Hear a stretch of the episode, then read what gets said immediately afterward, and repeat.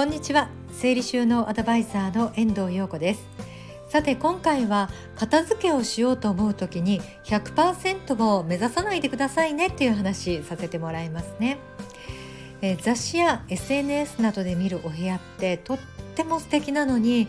私の部屋と言ったら何これっていうことありませんか？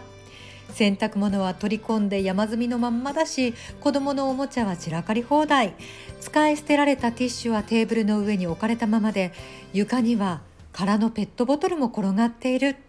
お家の中をぐるりと見渡したらはあため息しか出てこない。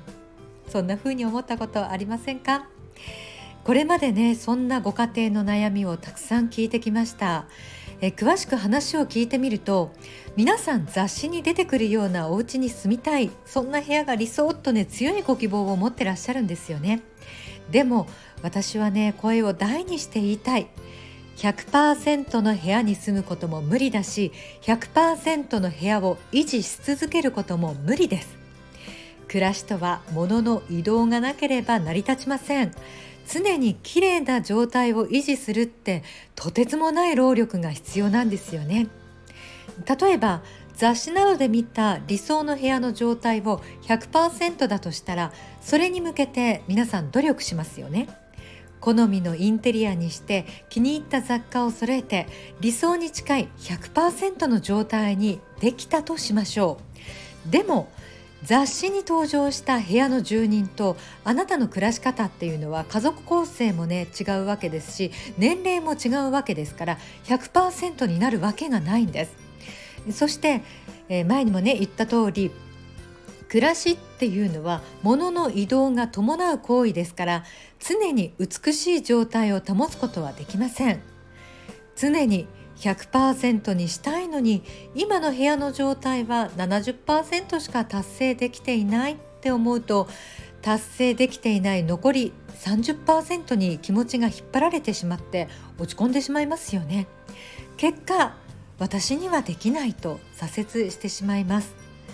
100%をキープすることはできないけど自分が心地よく進める状態の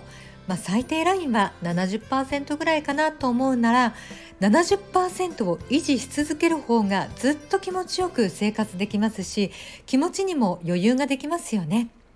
そして来客が来る時などねたまによし100%の状態まで頑張るぞと言って、えー、そのね部屋を整えてみるぐらいの方が精神衛生上ずっと楽ですよね。仕事でも何でも完璧を求めすぎると自分や周りの人を追い込んで良くない結果になるものです